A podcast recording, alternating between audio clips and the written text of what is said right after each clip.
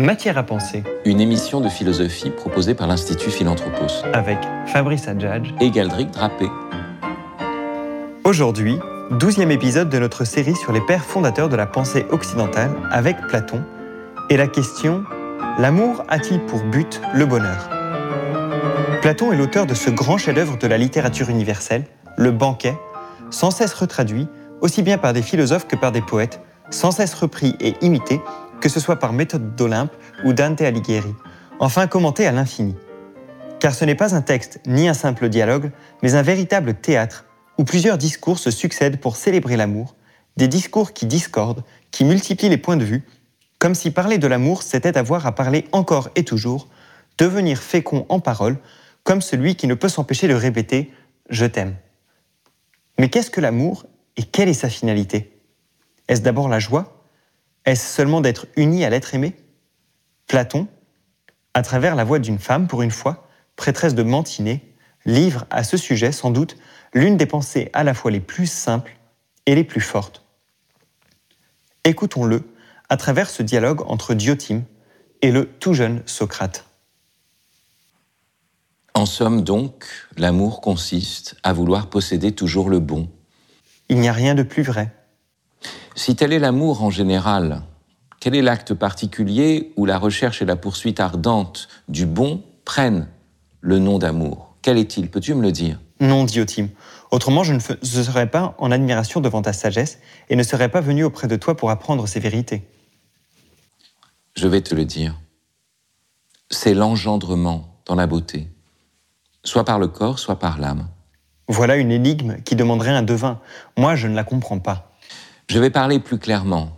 Tous les hommes Socrates sont capables d'engendrer, et selon le corps et selon l'âme. Et lorsqu'ils sont parvenus à un certain âge, leur nature demande à produire.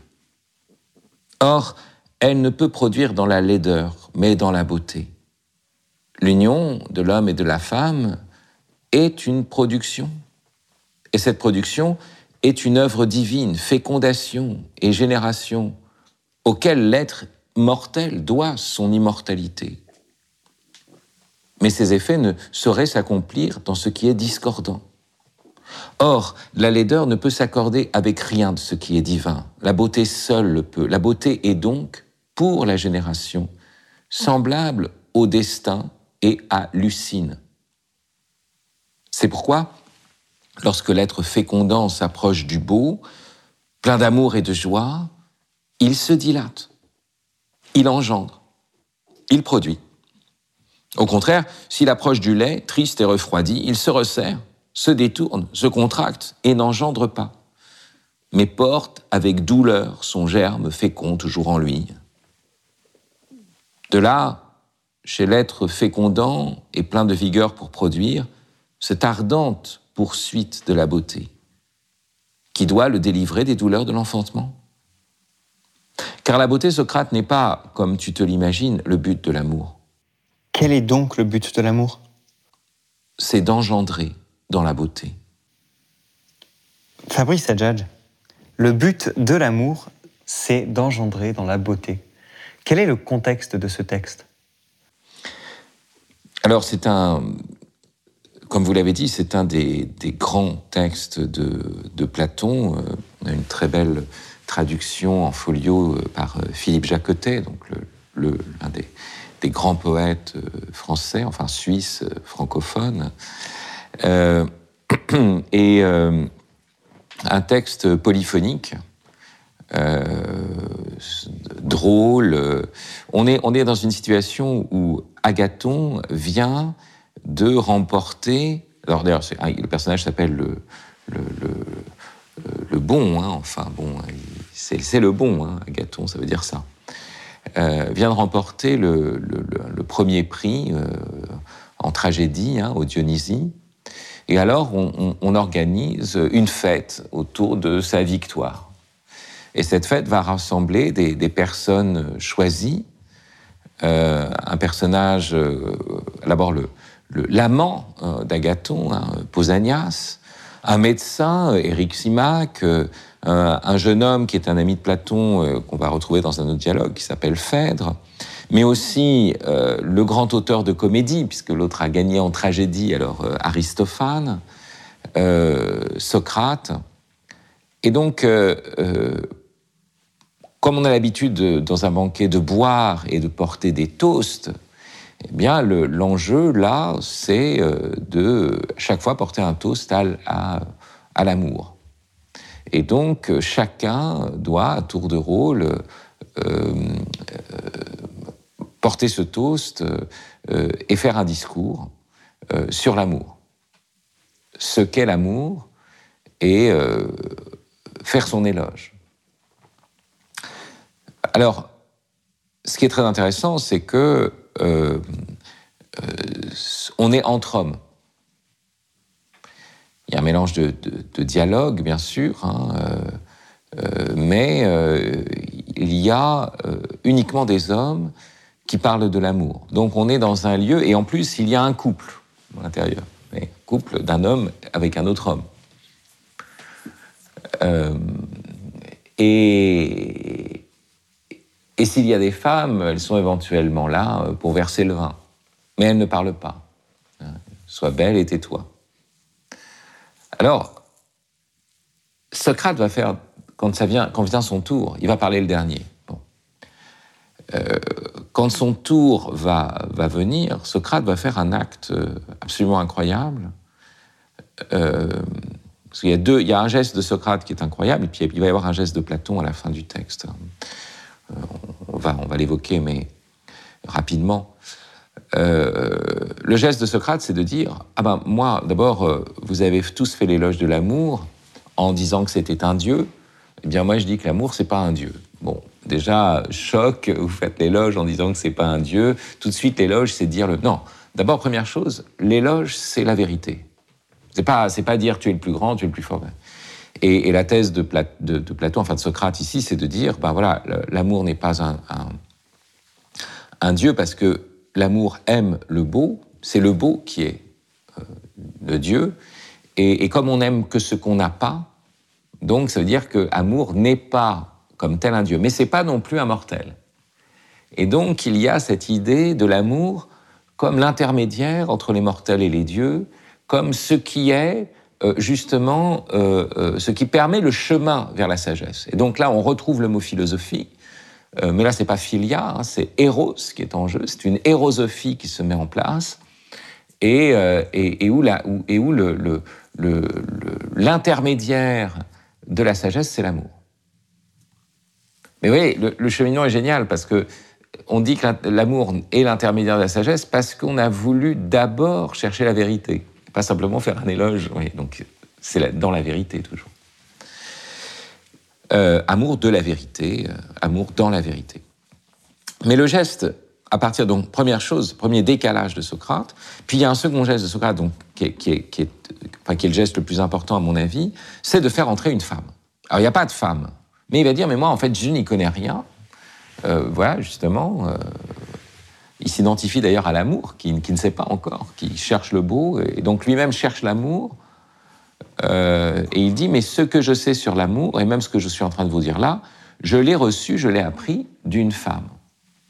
Euh, Diotime, dont j'ai fait la voix, hein, avec ma voix c'était forcément euh, une, grosse fumeuse, mais cette, cette, cette, prêtresse de Mantinet, donc c'est une femme qui a une position de religieuse en plus, enfin une position religieuse, donc une prêtresse, euh, apparaît comme le maître de sagesse. on l'a entendu, hein, il lui dit, euh, mais euh, en fait, je suis en admiration devant ta sagesse, le maître de sagesse de Socrate. C'est ah, rare que Socrate dise, bah, il y a eu un maître de sagesse. Là, on découvre dans la biographie de Socrate que non seulement sa mère, ce qu'on voyait dans le Théétète, lui a appris l'art de la sage-femme, hein, et, et, donc ce qu'il fait, c'est à partir de, cet art des femmes. La philosophie, le philosophe est un maïoticien, il cherche à faire accoucher les âmes. Euh, donc, premier acte, je dirais, féministe hein, de, Socrate. Second acte féministe, mais en plus, non seulement dans la méthode, j'ai appris par transposition euh, de, ma mère sage-femme, mais en plus dans le contenu même, dans, la sagesse même, euh, j'ai reçu de cette prêtresse de Mantinée, Diotime. Donc ça, c'est un acte génial. Faire entrer une femme tout d'un coup dans ce truc d'homme et, réintroduire dans le sujet de l'amour la différence sexuelle. Parce que voilà, il va y avoir aussi une critique de la pédérastie. Euh, du couple Posanias et, et, Agathon. Parce que Posanias, dans son discours, va dire Ah oui, il y a les roses populaires, les roses où les gens couchent ensemble comme des bêtes. C'est un mâle et une femelle et ils font des enfants. Et puis il y a un éros plus spirituel, lié à l'émulation virile, lié à, quelque chose qui est moins animal, que ne font pas les animaux, justement, et qui, parce qu'il est contre nature, est, plus spirituel. Voyez et, et là, c'est par exemple, c'est Agathon et moi. Ça, c'était un discours, une spiritualité qui est séparée de, ce qu'on pourrait appeler la nature. Et, quand il y a d'ailleurs ce discours, euh, Aristophane a le hockey, euh, il se moque un peu, enfin bon, voilà. Il va ressortir le mythe de l'androgyne pour s'en moquer un petit peu et va, inventer des, gynogynes, des androandres pour faire plaisir à Pausanias et Agathon. Mais euh, il, va y avoir cette autre, euh, euh, chose qui est, très forte, c'est que, et ça c'est le geste de Platon, alors que Socrate a parlé d'Iotime, tout d'un coup fait éruption Alcibiade. Donc Alcibiade, l'amant de Socrate, le jeune homme que, Socrate aime, et, alors on imagine que c'est le couple comme Agathon et Pausanias. Et là, Alcibiade va rendre témoignage et va dire, mais en fait, euh, Socrate voit même pour ma beauté, il essaye de me former, mais il n'a jamais cherché à s'unir charnellement à moi. Nous avons dormi côte à côte, je lui ai offert mes faveurs et il les a refusées. Il s'est tenu à distance en disant qu'il était comme un père ou comme un frère. Et donc il y a cette tendresse entre hommes, mais il n'y a absolument pas ce qu'on appellerait aujourd'hui homosexualité ou pédérastie ou tout ce qu'on voudrait. Et donc, euh, second geste, vous voyez, d'une part, on fait rentrer une femme pour réintroduire la différence sexuelle, et d'autre part, alors même qu'il y a cette relation entre Socrate et Alcibiade, on dit qu'il n'y a pas d'homosexualité.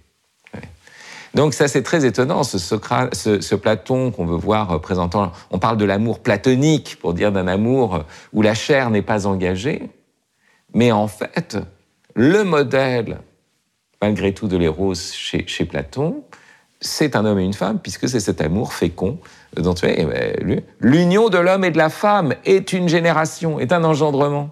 Et c'est ce qu'on a lu, c'est ce qu'elle dit. Euh. Et donc, tout d'un coup, c'est l'union de l'homme et de la femme. Alors là, un geste absolument euh, inouï chez les Grecs. Vous écoutez Matière à penser, une émission de philosophie proposée par l'Institut Philanthropos avec notre question aujourd'hui L'amour a-t-il pour but le bonheur? Alors Fabrice Adjadj, la semaine dernière, euh, nous avions euh, lu l'allégorie de la caverne et ça se terminait sur cette contemplation du soleil, cette contemplation du beau, on pourrait dire. et aujourd'hui, avec ce texte qui devrait parler de la beauté, on voit qu'en fait, la contemplation ne semble pas être la finalité, mais que la fécondité qui doit découler de la contemplation est encore plus importante que cette contemplation elle-même. Oui, et c'est, je pense que ça, c'est ce que les lecteurs de Platon euh, n'ont pas vu, à commencer par Nietzsche. Je fais souvent des références à Nietzsche parce que c'est un, autre maître pour moi, mais, mais, Nietzsche euh, euh, a toujours critiqué la. C'est notre question, l'amour, est-ce que ça vise le bonheur? Et il dit, mais au fond, Nietzsche dit, le, bonheur, c'est un truc de, un truc de malade, un truc de quelqu'un qui ne va pas bien et qui cherche à se sentir bien. Mais l'homme qui est en pleine santé, il cherche pas son bonheur, il cherche à se dépenser, il cherche même le sacrifice, et au fond, il cherche à être fécond. Voilà. Donc, et, il avait l'impression que, que les philosophies avant lui, euh, Nietzsche, euh, euh, visaient toujours cette sorte de, réconfort, cette sorte de on se sent bien, on s'unit à Dieu, on s'unit pour être tranquille et pour être non, Nietzsche dit même, même si notre vie est, difficile, combative, agonique, etc., le cœur est dans la dépense de, de, l'énergie. Le signe que l'on va bien, c'est qu'on ne cherche pas à aller bien. Le signe que l'on va bien, c'est qu'on dépense son énergie et, qu'on est prêt à, donner sa vie d'une certaine façon.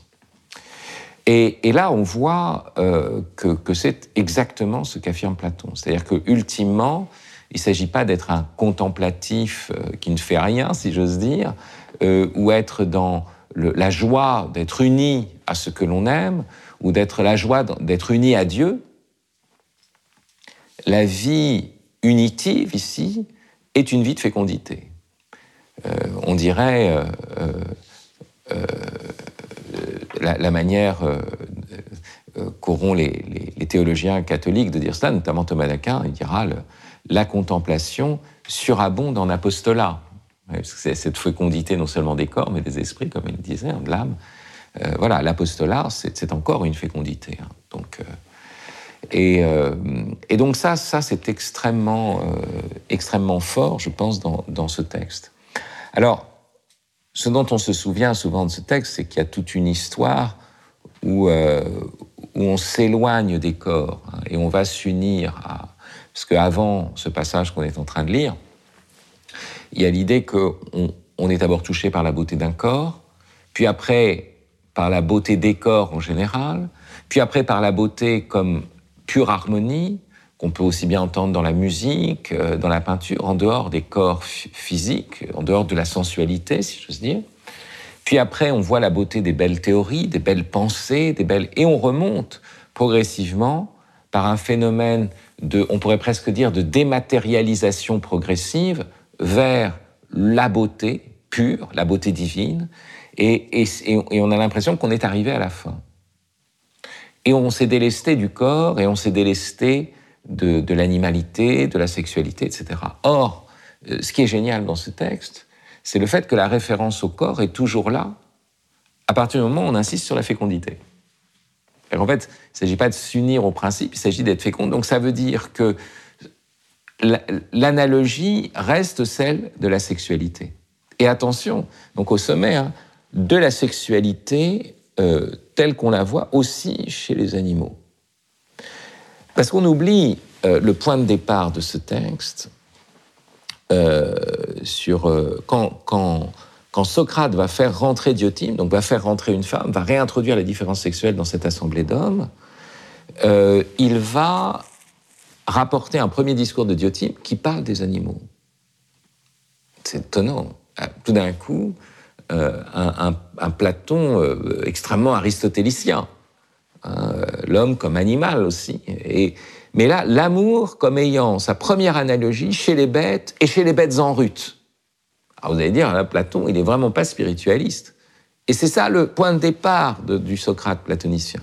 Je vous lis ce passage. Hein. C'est Socrate qui dit Tout ce que je viens de dire, je l'ai recueilli de la bouche de Diotime quand elle parlait de l'amour. Un jour, elle me demanda, et c'est le début de leur dialogue, quelle est, à ton sens, la cause de cet amour et de ce désir, Socrate? N'as-tu pas observé dans quelle crise étrange sont tous les animaux? Ceux qui volent comme ceux qui marchent, quand ils sont pris du désir d'enfanter, comme ils sont tous malades et travaillés par l'amour, d'abord au moment de euh, s'accoupler, Ensuite, quand il faut nourrir leur progéniture, comme ils sont prêts à la défendre, même les plus faibles contre les plus forts, et à mourir pour elle, c'est pas ça admirable. Euh, euh, ce qu'on a vu ultimement engendrer dans la beauté, mais nourrir aussi ce qu'on a engendré, mais aussi le sacrifice, être prêt à mourir pour celui que l'on a engendré. Euh, écoutez la suite, hein, c'est des animaux hein, dont il est parlé. Ils se laissent torturer eux-mêmes par la faim pour sustenter leur progéniture, comme ils sont prêts à tous les sacrifices en sa, à sa faveur. À l'égard des hommes, ajouta-t-elle, on pourrait croire que c'est la réflexion qui les fait agir ainsi, mais pour les animaux, quelle est la cause de ces dispositions si amoureuses, pourrais-tu le dire? J'avouais encore une fois que je l'ignorais. Or là, euh, on est dans un Platon qui nous dit que nos maîtres spirituels sont les bêtes. Euh, par Diotime, par le truchement. Donc, vous voyez, tous ces déplacements, euh, je veux dire, c'est un texte incroyable parce que dans cette assemblée d'hommes, il fait intervenir une femme et cette femme réintroduit les bêtes à ce double déplacement. Euh, toute la critique qu'on a pu faire à l'égard de toute une certaine philosophie comme étant une philosophie euh, machiste, phallogocentrique, comme dirait Derrida, hein, d'un logos centré sur le phallus, d'un logos masculin, euh, donc anti, anti, féministe et aussi cette affirmation que le philosophe pose l'homme face à l'animal, contre l'animal, et qu'il oublie l'animalité, eh bien, tout cela, dans ce commencement de la philosophie et dans ce texte euh, admirable de la philosophie que le banquet, euh, tout ça est pris en considération. Et la femme est remise au centre du débat, elle devient le maître de sagesse, premier maître de la sagesse, et les bêtes ont quelque chose à nous dire sur l'amour. Et même la mystique de l'amour trouve sa première analogie euh, dans son, premier exemple, selon la nature des bêtes, bien sûr. Nous, on a une autre nature, mais dans les bêtes. Alors là, euh, euh, essayons de trouver un texte plus prodigieux que celui-là, euh, on aura beaucoup de mal. alors Fabrice Adjadj, pourquoi engendrer dans la beauté? Pourquoi pas simplement engendrer? Qu'est-ce que vous avez pourquoi, pourquoi cette insistance sur engendrer dans la beauté? Oui, alors c'est très intéressant parce que le, texte dit je, pense en fait à, une chanson de Brassens qui s'appelle Don Juan, euh, dont le refrain dit, euh, c'est un don Juan qui, qui, ne, séduit et qui ne couche qu'avec des femmes que les autres rejettent. Et le refrain dit euh, Cette fille est trop vilaine, il me la faut. alors c'est intéressant parce qu'on pourrait dire bon, finalement, on ne va s'unir qu'à ce qui nous paraît beau, et, alors on oublie ce qui serait moche. Et, mais alors, c'est là où, il y a des. On doit rentrer dans une pensée plus antique, c'est-à-dire que le beau est ce qui produit l'unité, ça c'est la première chose, et le beau est ce qui appelle la fécondité. Bon. Euh, donc, on n'est pas dans une conception esthétique du beau. C'est ça ce que je voulais dire. C'est-à-dire que on pourrait dire, bah voilà, c'est la personne qui est plastiquement belle, qui non, parce que même dans ce Don Juan de Brassens, le fait même qu'il aille euh, auprès de ces filles dont personne ne veut euh, pour leur donner de l'amour, c'est ça qui est beau aussi. Donc, dans quel ordre on est? On n'est pas dans un ordre purement esthétique. C'est-à-dire, ce qui est laid, c'est ce qui nous stérilise. Donc, il faut renverser la définition. C'est pas c'est pas de dire dès qu'il y a du beau esthétiquement, on est on est fécond. Non, c'est si on est fécond, c'est qu'on est attiré par la beauté. Si on est stérilisé, c'est qu'on est, dans la, on est dans la laideur. Ah, c'est ça le fond de la pensée euh, de, Platon. Donc, une autre vision du beau qui n'est pas euh, une vision simplement, d'ailleurs c'est bien le décalage qu'il y a, de ce qui produit un plaisir esthétique. Euh, on n'est pas dans, le registre moderne ici, on n'est pas dans une esthétique. On est dans quelque chose qui renvoie à l'existence même, à l'être même, et pas simplement l'être de l'homme, l'être des bêtes, et on pourrait dire même l'être en général, puisque ce grand platonicien, vous l'avez dit, auteur lui aussi d'un convivio, d'un banquet, euh, qu'est Dante, euh, il, est, quel est le dernier vers de la Divine Comédie qui parle de l'amour qui meut le soleil et les autres étoiles. Donc, l'amour est ce qui s'étend à tout le cosmos. Euh, et, tout, partout où il y a euh, euh, dynamisme dans l'être et fécondité dans l'être et génération dans l'être, en fait, il y a l'amour qui est attiré par la beauté. Et donc on est dans un autre registre. Et est-ce que dans cette mesure-là, il y aurait une plus grande fécondité quand même dans un engendrement spirituel? Alors, c'est exactement ce que laisse entendre euh, Platon, puisque euh, justement, on ne parle guère des enfants de Socrate, mais, mais à la fin arrive Alcibiade, qui est censé être le fils. Alors, c'est un fils qui va faire des siennes. Hein, on ne peut pas dire que ce soit le meilleur des fils, on le sait par la suite, enfin, les problèmes, les démêlés qu'il aura, notamment avec la cité athénienne. Mais euh, il n'en reste pas moins que la fin, l'entrée d'Alcibiade, c'est euh, non seulement l'entrée de l'amant, mais on, découvre qu'en fait, c'est pas l'amant, c'est le fils. Donc c'est la démonstration de la vérité que l'enjeu, c'est la fécondité. Euh, et, donc cette fécondité euh, de, Socrate qui a ouvert à la sagesse, à l'interrogation philosophique, Alcibiade. Donc quand Alcibiade arrive, va faire un portrait de Socrate. Et d'ailleurs, c'est très intéressant parce qu'on retrouve cette question de la laideur et de la beauté, parce qu'il va dire Socrate est comme ces silènes qui sont laids, c'est des objets où il y a des choses précieuses, derrière des, choses apparemment euh, laides, etc. Et il va dire, bah, en fait, Socrate a l'air laid, mais derrière, il y a une beauté qui est la beauté en esprit. Et, c'est ça qui va lui donner cette fécondité en esprit. Et, donc, euh, vous voyez, on, voit qu'on n'est pas dans un ordre esthétique, mais dans un ordre qui, à travers la fécondité la plus animale, nous renvoie à l'exigence d'une fécondité euh, morale et spirituelle. Merci Fabrice.